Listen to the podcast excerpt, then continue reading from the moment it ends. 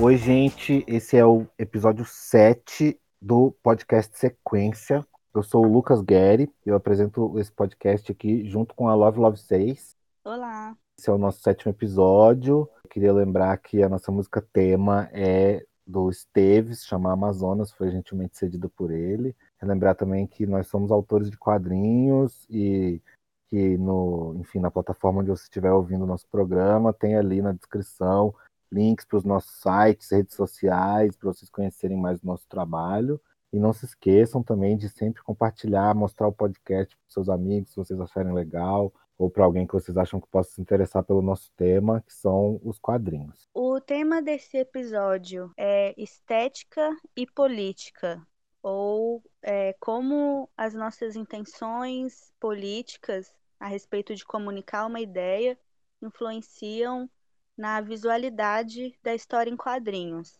É, tem muitas coisas para falar a respeito disso, e quando foi proposto esse tema, é, imediatamente eu fiquei bem concentrada em pensar sobre o traço, o estilo de desenho. Mas refletindo mais a respeito é, da estética versus política na história em quadrinho, eu percebi que existem muitos outros fatores que se atravessam, tipo como as nossas intenções políticas influenciam é, na forma como a gente constrói a narrativa, na própria quadrinização, que não é exatamente o estilo de desenho, mas como você posiciona corpos nos requadros, se você usa os requadros, por exemplo, e também como se relaciona a informação textual, a quantidade de informação textual em relação à informação visual dos quadrinhos. Então, acho que tem muitas coisas interessantes para a gente discutir. É, eu acho que como, como a gente, como autores, né, acho que pode ser legal a gente começar falando sobre a nossa própria relação com essas questões e como a gente vê essa, essa dinâmica né, entre as, né, como essas coisas influenciam o nosso, nosso trabalho dentro de, de exemplos do nosso próprio trabalho. Né? Acho que, por exemplo, no seu caso, você tem esse trabalho é, mais recente, mais longo aí, que você fez no final do ano passado, que foi a Sheiloca, né? Uhum. Eu acho que é um trabalho que, que tem um comentário aí pra, interessante sobre isso, porque ele tem uma uma visualidade bem pop, né? Ele tem uma cara meio de mangá, assim, o livrinho e tal, e uma quadrinização bem experimental, cores bem vibrantes, e ao mesmo tempo ele trata de um assunto, né? Que é, enfim, feminismo e tal, essa distopia feminista, né? Que você construiu. Então, comenta um pouquinho aí sobre essa relação na Sheiloca. É, pensando na Sheiloca, né? Tem todas essas questões que eu falei na introdução do tema, de como as minhas pretensões políticas, em termos de comunicar algumas ideias que são politicamente pertinentes para o feminismo, influenciaram no formato da minha história em quadrinhos e da própria história, e mas também tem muito a ver com temas de carreira e comercialização dessa história também, né? Que no começo eu falei muito sobre as coisas que estão concentradas dentro da história em quadrinhos, mas agora pensando, por exemplo, na Sheiloca, eu me dou conta que esse ainda é um tema do podcast que também tem muito a ver com a construção da carreira do autor, assim. É, na Sheiloca eu falo de uma longa discussão feminista, né, que tem é meio histórica assim, que tem a ver com a sociedade só de mulheres, mas eu também tento tratar da questão da transexualidade dentro dos rolês feministas. Então, dentro da Sheiloca, eu elaboro todas as ambiguidades e contradições, dificuldades que o movimento feminista, que é muito é muito voltado para colocar a mulher cisgênera geralmente branca como sujeito do feminismo, mas que agora em 2020, né, outras discussões existem assim, que o sujeito do feminismo não é exatamente esse. E dentro da Sheiloca, a visualidade dela, ela foi muito influenciada com como eu queria comercializar esse produto, na verdade, eu pensei muito nisso. Então tem a ver se é uma história em formato pequeno, né? A Xeloca tem tamanho A5, A6, não, é A5 mesmo. E eu não uso requadros, por exemplo, então tem uma discussão com quadrinhos, uma quadrinização mais tradicional, né, em que eu faço essa discussão também em termos de quadrinização. As cores e esse visual em que eu tentei assumir um pouco mais as minhas referências de mangá tem a ver com que eu, com eu querer entregar um material de visualidade mais pop e comercial, sim. Mas eu considero que a Sheiloka, ela é uma história em quadrinhos para pessoas muito alfabetizadas na linguagem de história em quadrinhos, porque em termos de quadrinização, né, por eu não utilizar requadros, por exemplo, pode ser confuso para pessoas que não estão acostumadas com a linguagem e também, especialmente depois do feedback que eu recebi de muitos leitores e críticos de quadrinhos, eu percebi que a discussão política dos temas dentro da Sheiloka, para algum, alguns grupos sociais, ela é bem hermética. Por exemplo, para caras, homens cisgêneros, né? Alguns deles simplesmente não entenderam nada. E eu que estou muito dentro do rolê LGBT feminista, para mim algumas coisas eram até óbvias assim. Para mim não, eu, bom, eu sou super leitor de quadrinhos, então talvez eu simplesmente não tenha essa dificuldade em perceber isso, mas assim, para mim, para mim funciona. Eu acho que eu sou uma pessoa que está bem é, flexível quanto a leituras de linguagens diversas e até linguagens dentro dos quadrinhos e tal. Então, assim, na verdade, eu, eu a minha experiência de leitura foi bem fluida assim com a Sherlock, mas acho que é interessante ver como diversos aspectos assim, né? Tem essa questão de como como aquilo vai ser um produto, então de alguma forma também ter uma visualidade apelativa ao mesmo tempo, né? Tipo, né, colorido, pá, com esse aspecto de mangá e tal, que pode ser atraente, pode chamar a atenção de uma pessoa que talvez depois pode se envolver com o tema, né? Acho que isso é um aspecto é, que vai para além do comercial, mas também com a relação com o leitor e tal, e que é, que é interessante. Acho que nesse também essas questões práticas, às vezes, é isso, ah, fazer a página pequena. Eu lembro quando você estava fazendo também, você desenhou pequenininho, assim, quero dizer, são os originais relativamente pequenos, né?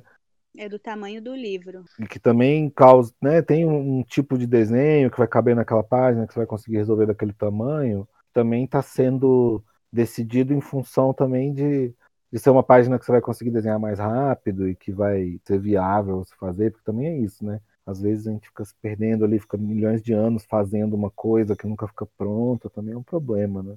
E, enfim, achei interessante esse ponto específico que você comentou. É, eu tenho outras coisas que são pertinentes para esse tema de estética versus política, é, especificamente sobre a Sheiloka, mas acho que a gente podia falar também sobre a sua experiência com quadrinho. Quando a gente fala do tema estética versus política, no que que te remete dentro da sua experiência de autor? É bom, acho que tem esse exemplo é, bem, bem, enfim, meu trabalho mais conhecido aí que são as quadradinhas, que é essa série de tirinhas diárias, né, que tem essa essa intenção de, de refletir a linguagem dos quadrinhos, de exercitar o, o, o, quadrinho diário e tal. Então tem umas questões aí que, que influenciam como que eu faço, como que eu criei esse, digamos assim, esse estilo das quadradinhas ali, né? Que é mais é até até que virou uma coisa do projeto, assim, que muitas vezes parece que é o meu estilo, mas eu sinto que tem um estilo das quadradinhas ali. E que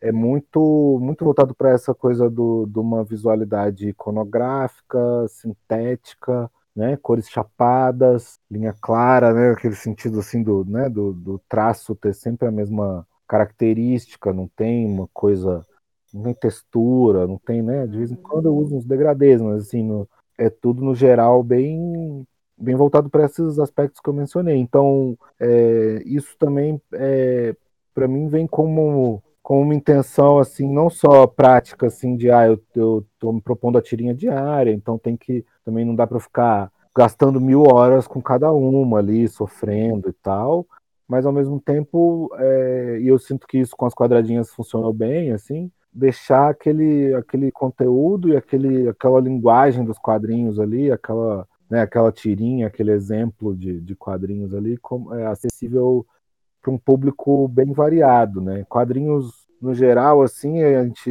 critica muitas vezes, inclusive nas, nas feiras e nos eventos e tal, como a galera que faz quadrinhos é o público da galera que faz quadrinhos, né? É, todo mundo que faz quadrinhos compra quadrinhos, assim, que e muitas vezes fica um tipo de material que é feito meio para esse meio para esse nicho ali, né? Para esse, esse gueto que se autoalimenta e tal. Eu acho que com as quadradinhas eu consigo ter um público bem variado, de muitas pessoas que não são necessariamente leitoras de quadrinhos, e, E acho que tem a ver com essa visualidade ser acessível e ser mais ou menos simples e, enfim, ter esses elementos. E eu acho também que um outro efeito que eu também busquei, que, enfim, é importante para mim também é essa coisa de ser, de, de fazer uma coisa que seja acessível e que alguém que talvez queira fazer quadrinhos possa ver aquilo ali, entender que, que é simples e que foi feito em um tempo pequeno e que foi resolvido, que funcionou e que ela talvez ela também se sinta convidada a tentar fazer, sacou? Uhum. É, eu acho que isso também é um aspecto né, político aí da coisa, nesse sentido de né? Ao invés de puxar para o desenho, nossa, que desenho fodido, cara, meu Deus, é puxar para um desenho de um, porra, que desenho legal e que, nossa, talvez eu consiga fazer um desenho desse tipo assim, ou talvez eu consiga ter uma ideia que eu consiga resolver simbolicamente assim, sacou? E, e, e eu sinto que em algum nível apesar de ser difícil de mensurar né, o impacto disso, assim, eu sinto que em algum nível é, rola esse efeito, sim, sabe? Esse tipo de, de, de quadrinhos que eu estou fazendo com as quadradinhas são muitas vezes é, eu gosto de acreditar que para por exemplo um autor iniciante e tal possa ser libertador ver nossa mas é muito louco nossa, mas é totalmente abstrata essa tirinha. Porra, então eu vou fazer também uma tirinha abstrata. O que eu acho interessante da sua fala, o que eu acho de mais interessante, é em como você percebe é, a política dentro do seu trabalho, né? Como você. Assim, porque quando a gente fala de estética e política no, no nosso podcast, que sou eu e você,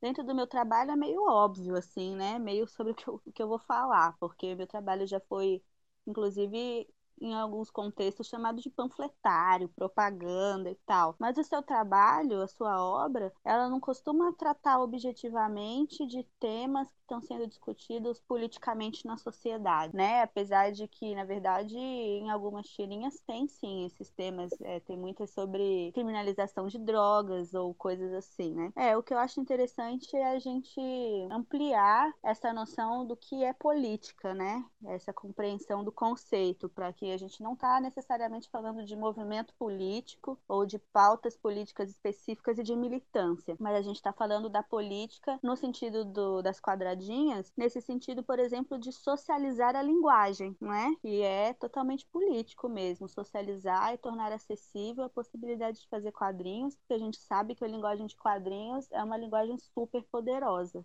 na verdade. Eu acho que tem, tem é, é para mim é importante reforçar essas, outros, essas outras dimensões da política, da política dentro da, da arte como um todo e dos quadrinhos aí no nosso tema, porque eu sinto que atualmente assim há uma tendência muito forte de achar que é isso, que a arte política é quando sacou? É quando é um filme sobre aí é cinema feminista, sacou? Que é sobre esse assunto. Pô, eu acho que é importante que existam é, que, tema, que os temas possam ser tratados de formas variadas e tal, mas acho que é importante entender que toda produção artística, mesmo quando o autor não está objetivamente tratando, por exemplo, de temas políticos do cotidiano atual, sei lá, de coisas muito diretamente, assim, tem sempre essa dimensão política, essa forma, a forma como você se relaciona com o seu público, a forma como você uhum. socializa o trabalho, a forma como você vende o trabalho, a forma como você constrói as suas redes e tal, né? Acho que é tem essas dinâmicas que são essencialmente políticas e que estão sempre por trás desse dessa coisa, mesmo quando a gente não está necessariamente falando sobre, né, sobre eleições, mas pô, não necessariamente está falando diretamente desse tema para o trabalho ter essa dimensão, né? É, esse lance da estética ser uma coisa política, né? De como a visualidade do nosso desenho, ela está reforçando de forma subjetiva e transversal algumas noções sobre o, o belo, né? Essa discussão do belo dentro da arte é totalmente político, por exemplo, e está muito ligado a essa discussão da moralidade e do moralismo mesmo, né? Então eu acho que é bem por aí, assim. É, nesse sentido, é uma coisa que eu acho que é pouco pensada em relação aos quadrinhos é, por exemplo, essa, esse entendimento do, da dimensão poética, né, que diz respeito a essa questão estética, mas também como se fosse maior, assim, né, tipo, e que eu sinto que inclusive é muito rejeitado, assim, uma, uma assim como acho que muitas vezes o, o quadrinho político pode ser muito rejeitado quando, né, nessa reação que você falou do ah, é panfletário e tal, também acho que quando coisa muito poética também pode ser, né? Tipo, ah, mas isso aí, sacou? Tipo, Assim, a galera do público de quadrinhos é bem específico. É, isso me remete totalmente a essa, esse nicho mais conservador e tradicional de quadrinhos, por exemplo. É, vou citar aqui quadrinhos super-heróis, né? Que tem tudo a ver com a discussão estética e política, apesar de que eu não quero ficar em cima desse, desse tema hoje. Mas é esse lance de achar que você só pode fazer quadrinho se você desenhar bem pra caralho, sabe? E é uma coisa justamente que a gente tá sempre enfatizando nas oficinas que você dá de quadrinhos, que eu dou de quadrinhos, é que quadrinhos não é sobre desenhar bem, né? É sobre justamente comunicar ideias. E pode ser por meio de colagem, pode ser desenho, pode ser de diversas formas, assim, tudo é válido. Tem a ver com isso, esse movimento de socializar a linguagem também e contra esse moralismo do desenho anatômico, por exemplo, né? Que tem que ser uma ah. coisa acadêmica higienizada e tal. É, que na verdade isso é falso. Dentro da história dos quadrinhos tem um monte de desenhista ruim, entre aspas, né? Essa, essa noção do desenhar bem, o desenho bom, o desenho ruim, o desenho do bem, o desenho do mal, tudo isso é problemático, né? É justamente uma discussão moralista, né? É. Do desenho bom e do desenho ruim. Isso é totalmente político também. Uhum. E muitas vezes a imagem te te encaixa num grupo, né? Então você espera, tipo assim, você faz um quadrinho com uma visualidade tal, e isso te associa com, com por exemplo, uma tradição do quadrinho de super-herói, e vem com uma série de ideias e de coisas ali para o seu trabalho, né? E vai atrair um certo tipo de público e vai suscitar certas reflexões, certas interpretações, né? É, não, esse, esse é o gancho, né, para falar da minha experiência com a garota Siririca, que eu acho que nesse sentido é bem interessante, assim, o que eu experienciei quando eu comecei a fazer a garota Siririca foi bem quando eu estava me introduzindo como autora no rolê social dos quadrinhos, né? Quero dizer, foi bem quando eu comecei a conhecer outros quadrinistas, assim, viajar para os eventos e ter esse social, esse contato. De cara, a garota Siririca é tipo assim, as minhas referências de quadrinhos, elas têm muitas referências localizadas nos anos 80 norte-americanos, né? E eu fui leitora, por exemplo, de Robert Crumb durante muitos anos, antes de ser, antes de me introduzir no rolê feminista, especialmente. E aí, quando eu comecei a fazer garota Siririca, essa era uma referência real, inclusive em termos estéticos, especialmente em termos estéticos, né? E também meio narrativo, que a garota Siririca é escrachada e tal, também tem muita pornografia. E quando eu comecei a fazer isso e entrei no rolê social dos quadrinhos brasileiros, o primeiro grupo que me acolheu e que se identificou comigo, e eu também me identificava com eles, porque eu também estava começando a me introduzir no feminismo realmente, foi o grupo do escatológico, quadrinhos brasileiros escatológico. E é muito louco, assim, né? Porque de cara, eu lembro que rolou uma identificação entre eu e essa manada de homens, porque eram basicamente homens que faziam, e até hoje é muito masculino esse gênero, né, no país. E aí, velho, foram rolando, na verdade, primeiro rolou essa identificação e depois começaram a rolar muitos estranhamentos entre a gente, de forma que hoje eu tô num lugar de extremo oposição, assim, a maioria do, dos autores de quadrinhos escatológicos brasileiros, né? Porque uma característica do escatológico brasileiro é a misoginia. Existe uma linha muito tênue ali entre fazer um desenho escatológico e ser misógino. E, na minha opinião, a maioria dos autores cai na misoginia, na verdade. É, e muitas vezes até eu acho que tem uma certa até às vezes uma ingenuidade assim uma intenção crítica mas que é aquela questão né que tipo assim às vezes às vezes a pessoa até tem uma intenção de, de suscitar uma crítica através de um humor ou de uma coisa mas ela acaba reproduzindo uma imagem que cai nessa questão da misoginia e tal, né? Acho que, por exemplo, o próprio exemplo que você deu, acho que é um bom exemplo, acho que é bem seguro, assim, e, e bem raro dar uma reclamada do Crumb por aí, então acho massa. O Crumb, por exemplo, é um cara que teve uma importância, que tem importância histórica nos quadrinhos mundiais e ocidentais, mas ele é um cara que, que ali nos anos 60, quando eles fizeram as Epic Comics e tal, tinha, eles tinham todo um papel, aquele grupo ali de, de quadrinhos que o Crumb estava inserido, teve todo um papel libertário, de fazer, de botar sexo ali nos quadrinhos, de fazer umas coisas mais explícitas, de drogas é, e tal. Contra a cultura e tal. É, contra a cultura, teve um papel. E eu acho que tipo assim, depois, depois é que como sociedade, como grupo, assim, a gente conseguiu talvez entender que tinha um monte de machismo, um monte de preconceito sim ali, né? Eu até acho que o, o, próprio Crumb foi fazer umas outras coisas depois e tal. Eu até, até fiz até um negócio da Bíblia, que é bizarro.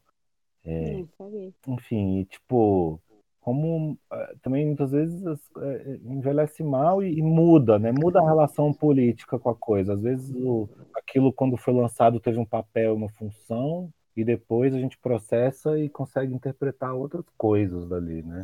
É, eu acho que a maioria das obras que tem uma intencionalidade política mais objetiva, tipo assim, as paradas do Crumb, ele não necessariamente estava tratando questões políticas sempre, mas, mas tinha, tinha uma, uma intenção de chocar a sociedade é. moralista dos Estados Unidos é. e tal, né? Eu acho que tudo que é feito com essa intencionalidade política mais enfática, assim, cai nesse risco de um dia ser visto como, nossa, muito moralista, muito errado. As minhas próprias paradas, eu tô esperando que daqui a algumas décadas a galera vai apontar para as paradas que eu fiz e vão surgir umas críticas tensas, assim, né? Natural também que as coisas É, eu acho.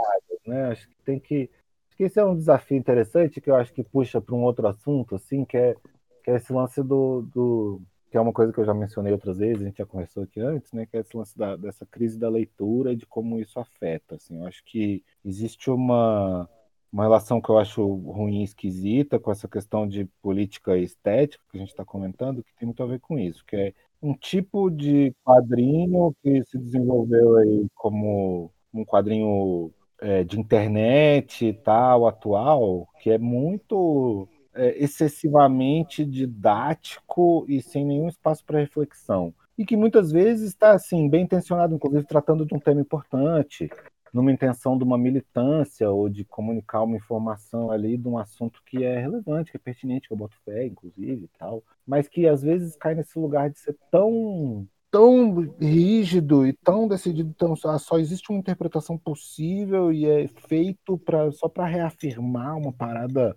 uma parada coletiva ali e que, que às vezes é até útil como uma ferramenta militante ali, mas que como quadrinhos me parece que, que é meio fraco, assim, sabe? Que é, que é retirar, que deixa, transforma toda essa linguagem, toda essa que tem todo um espaço para reflexão, numa mera ferramenta útil ali, né? Que podia ser qualquer coisa, podia ser um vídeo, podia ser um meme, podia ser um quadrinho, podia ser whatever, né? E eu acho que que é importante entender, pô, porque os quadrinhos também, a própria linguagem influencia e tem questões, é importante que, me parece, assim, como, como artista e como artista independente, uma pessoa que está refletindo a parada, me parece que em qualquer linguagem é pertinente. Pô, um, um, música é um pouco sobre música também, sabe? Quadrinhos é um pouco sobre quadrinhos. Ah, com certeza. Cinema é um pouco sobre cinema. Quando a coisa se coloca nesse lugar muito de não não dar espaço para refletir a própria linguagem me incomoda. Assim, eu acho que é um enfraquecimento ali que,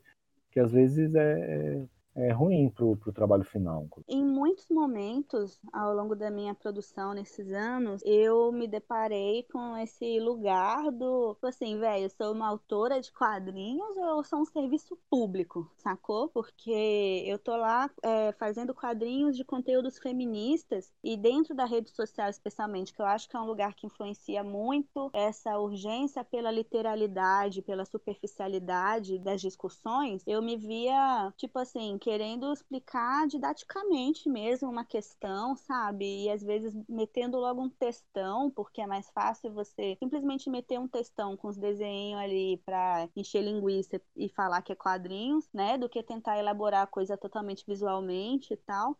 Ou do que escrever um artigo mesmo, porque às vezes é melhor escrever é. um artigo? Às vezes é melhor escrever um artigo, né? Mas aí eu tava. Eu, eu, já, eu já comecei a fazer quadrinhos pensando justamente que eu consigo comunicar muito melhor ideias pela linguagem de quadrinhos do que escrevendo textão. Mas em alguns momentos eu caía nesse lugar, assim, e eu literalmente, né, parecia um serviço público, parecia que eu estava fazendo o serviço de educação da população a, a, respeito de certos temas que o Estado e os governos não estão fazendo. E aí isso era um grande incômodo, assim, né? No sentido de, velho, eu não estou desenvolvendo a minha linguagem e eu nem estou construindo as histórias que eu quero construir que é o que eu mais quero fazer nos quadrinhos, né? Eu tô simplesmente fazendo panfleto, velho. E, e, na verdade, é o que muitos colegas, né? Muitas colegas, muitos colegas fazem assim, fazem constantemente. Algumas carreiras de autor se baseiam nesse tipo de conteúdo, nesse perfil de conteúdo. Eu não diria que é ruim,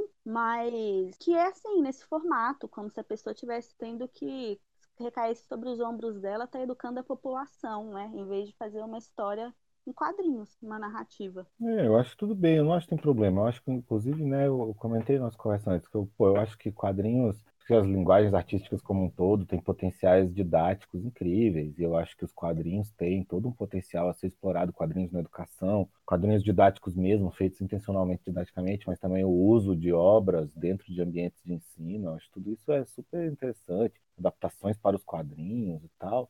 É, eu não acho que simplesmente porque uma coisa está se propondo a ser didática, ou só porque ah, é uma parada que eu estou fazendo aqui com uma intenção de militância, ou de chamar atenção para um, um tema importante, fazer uma crítica social do, de uma coisa que aconteceu ontem e tal, uma parada assim, não acho que é isso que deixa a coisa ruim, não. Acho que é, eu acho que é, é, justamente esse desequilíbrio. Eu acho que o. E, e, aí fica aí, é tipo, é um desafio, sacou? E é uma coisa que nos quadrinhos vem muito forte, assim, os quadrinhos de ilustração que é um aspecto até meio comercial, meio que eu considero meio maligno, assim, essa coisa do ah, tem que ter um estilão, tem que ter uma cara, tem que ter, né, tipo assim, quando às vezes na literatura eu até gosto mais que a galera fala ah, encontrar a sua voz e tal, né, como se fosse uma busca pela pela sua própria autoimagem, assim, mas o que eu acho que acontece muitas vezes nesse ambiente dos quadrinhos, motivado por toda uma indústria, uma história e tal, é essa coisa de do, do autor ser empurrado a ficar estacionado no mesmo lugar para sempre.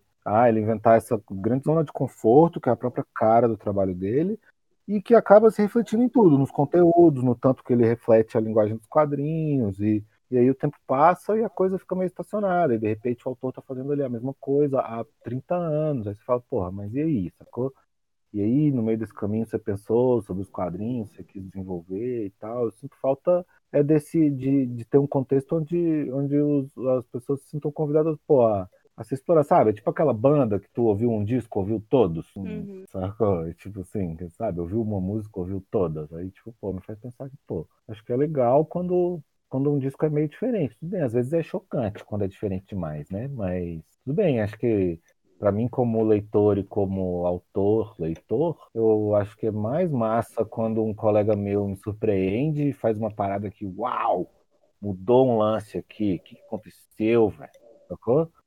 Do que quando a pessoa simplesmente mostra o que eu esperaria que ela estivesse fazendo, sabe? É, isso me remete à relação do autor com a comercialização, a venda do seu trabalho, né? É, tipo, você criar um grande estilão que funciona, a gente diz que funciona, não funciona só em termos de ser prazeroso e satisfatório para o autor estar tá fazendo daquele jeito, né? Tem a ver também com a resposta do público a esse estilo que você construiu. E tem a ver com consumo, né? Então, geralmente as pessoas param no estilão quando esse elas veem que vendem, vende, por exemplo, né? Esse estilo que tá vendendo e eu tô me sentindo confortável estilisticamente aqui, tecnicamente, e é isso que eu vou vender para sempre, porque é o que tá funcionando, né? Tem a ver com essa relação do autor com o próprio comércio, com vou falar sobre não necessariamente sobre o cap, é sobre o capital capitalismo, né? Porque está comercializando seu trampo, assim. Mas não que seja necessariamente também uma visão hipercapitalista. Eu acho que são só exigências de mercado que, dependendo do contexto do autor, às vezes é melhor economicamente su se submeter mesmo. É, mas aí é meio triste, porque aí às vezes aí é isso, e principalmente em tempos de rede social,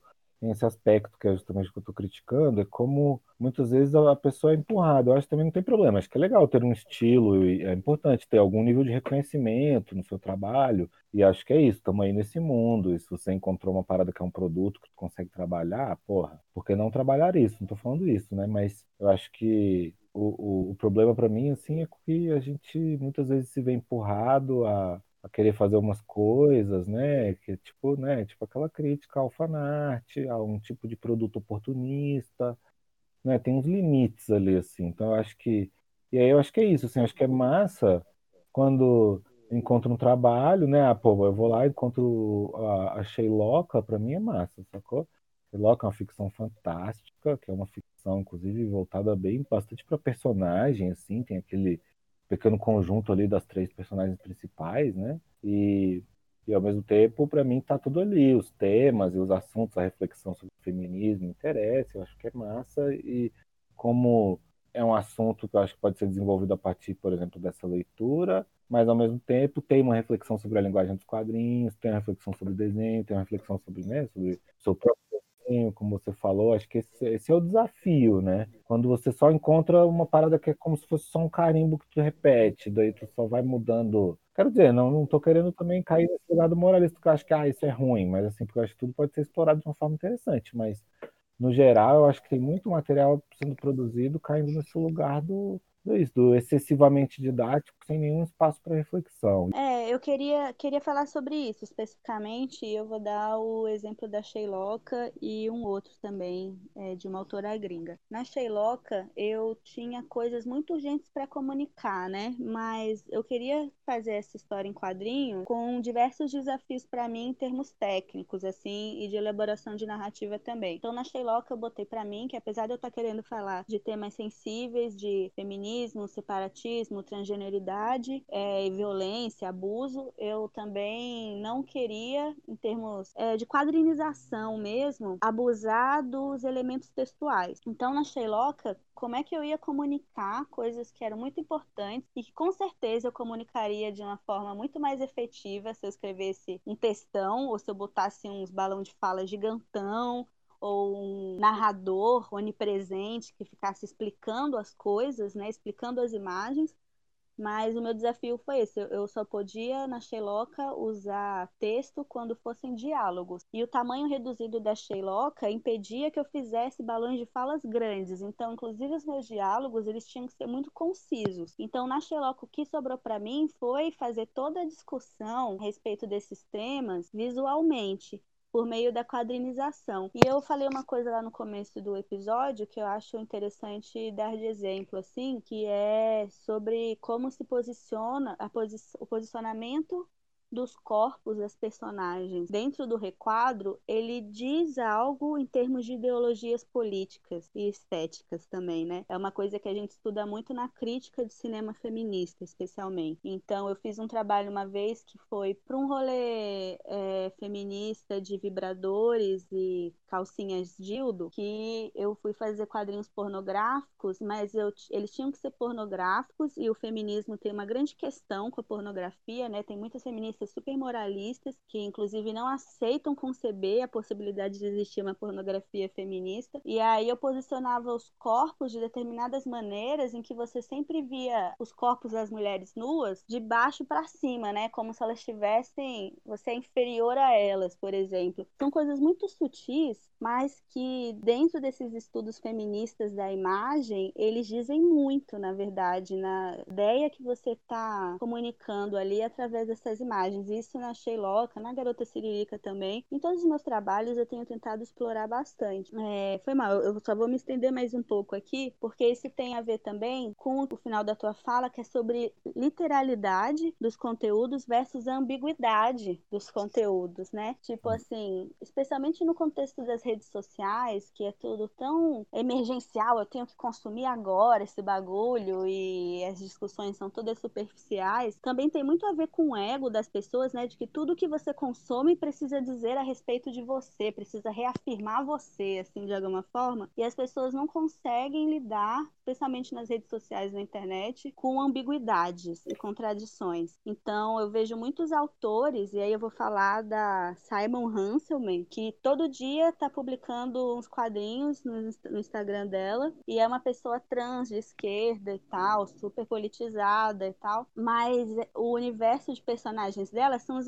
uns personagens escrotos e de mau gosto, cheio de contradições e ambiguidades morais muito profundas. E aí é muito louco, assim, tipo, se hoje ela não publicar uma parada que seja consideravelmente literal em termos morais, tipo assim, que o leitor nessa, nessa coisa louca nessa velocidade da internet, superficialidade da reflexão, não tenha certeza se é bom ou ruim, as pessoas não conseguem lidar. E aí tu vai lá nos comentários do Instagram dela, tem um monte de gente chamando ela de a inimiga do rolê, sacou? Porque tá muito ambíguo para eles. As pessoas não conseguem assumir essa responsabilidade de ter que refletir a respeito daquele próprio conteúdo e não ficar trabalhando em termos duais de isso é bom, isso é ruim, de que lado da lei isso está, sabe? Assim? Certo e errado. É, aí as mesmas pessoas que hoje chamaram ela de a inimiga do rolê, amanhã, quando ela resolveu as ambiguidades, ou quando a coisa é um pouco mais literal do lado bom da lei, que seria assim, as mesmas pessoas chamam ela de fada sensata, por exemplo, só que a versão em inglês seria a fada sensata. Então, tipo assim, nos meus trabalhos isso pega muito. É, na Sheilocca são personagens muito ambíguas e cheias de contradições e coisas ruins a respeito da, da personalidade também, mas boas. E tipo assim, as minhas personagens, a Fedora e a, a Mapo, têm um relacionamento abusivo e porque eu não escrevi que era um relacionamento abusivo, porque ficou na ambiguidade, muita gente nem sacou. Não que isso seja ruim a galera não ter sacado, né? Mas é justamente para dar esse exemplo de como as pessoas, e tem a ver com a crise da leitura também, estão nessa necessidade de, de ser tudo muito literal, didático mesmo. Fazendo uma ligação aí, acho que assim, mesmo.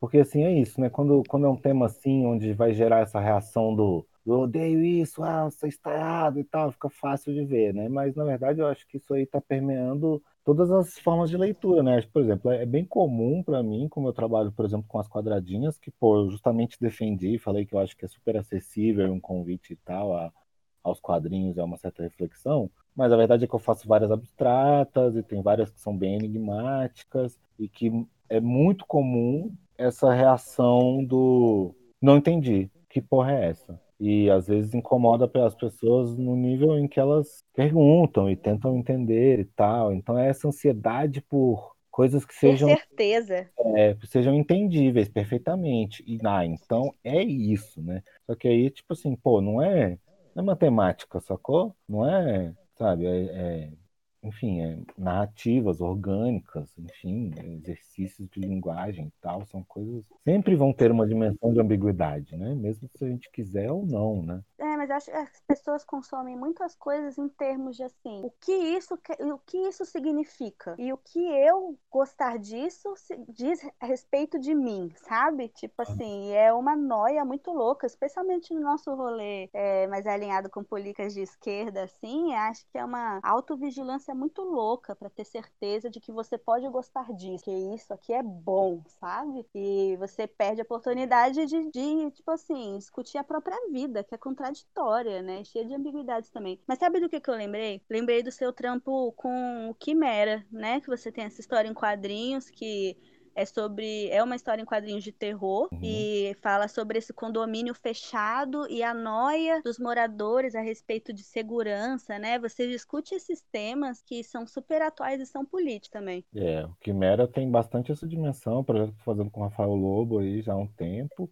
e que a gente está desenvolvendo bastante esse lado da pesquisa conceitual e desse entendimento dessa dimensão da crítica social é um trabalho que vai ter assim essa, essa questão da crítica social bem mais bem mais forte do que a maioria dos meus outros quadrinhos, por exemplo, mas mas ainda vai ser uma ficção fantástica e tal e ainda né a, é a tipo ideia... um terror psicológico, né?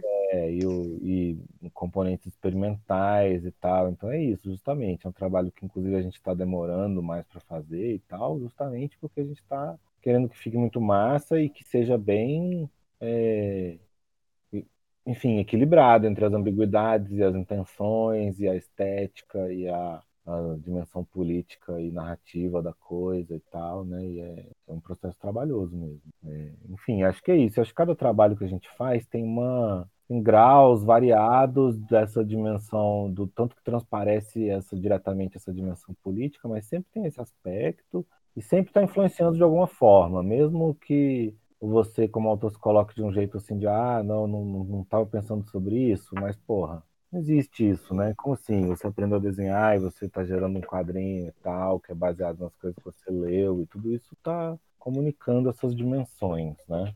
É, a gente não existe no vácuo, né? É, eu acho que a nossa conclusão é meio que essa, sim, né? É, não, a gente não tirou exatamente uma conclusão, né? A gente só ficou debatendo aqui. Mas é, eu gosto de como aconteceu essa última fala no sentido de chamar atenção de novo para autores de que tudo é político, né? A galera tem que aceitar, aceita logo, gente, que a gente tá pelo menos desde 2010 falando isso efusivamente, assim, o tempo inteiro, e as pessoas resistem muito a aceitar que tudo é político, mas nada vem do vácuo, né? Em 2020 a gente reproduz tradições de estilo, narrativa, tanto em termos estéticos, técnicos e estruturais, que nasceram de contextos políticos específicos, assim. E ninguém tem que doutorar em cima de nada para entender o que que está fazendo do próprio trabalho, mas são questões relevantes, né, para a gente explorar também, para a gente refletir a respeito e que elas resultam em algo no nosso trabalho final e atual. Então, esse foi o nosso sétimo episódio do podcast Sequência sobre estética versus política nas histórias em quadrinhos. Esse é um podcast sobre histórias em quadrinhos quadrinhos a partir da perspectiva de autores. Nós temos até hoje nesse episódio focado bastante em temas de carreira e agora a gente vai entrando em termos de criação, processo criativo e termos técnicos, estruturais das histórias em quadrinhos. A gente espera que vocês gostem e quem quiser participar do nosso podcast pode se oferecer. A gente tem convidado pessoas. A música tema do nosso podcast é Amazonas, do Esteves, e vocês encontram os links tanto para o meu trabalho, Love Love 6, quanto para o trabalho do Lucas.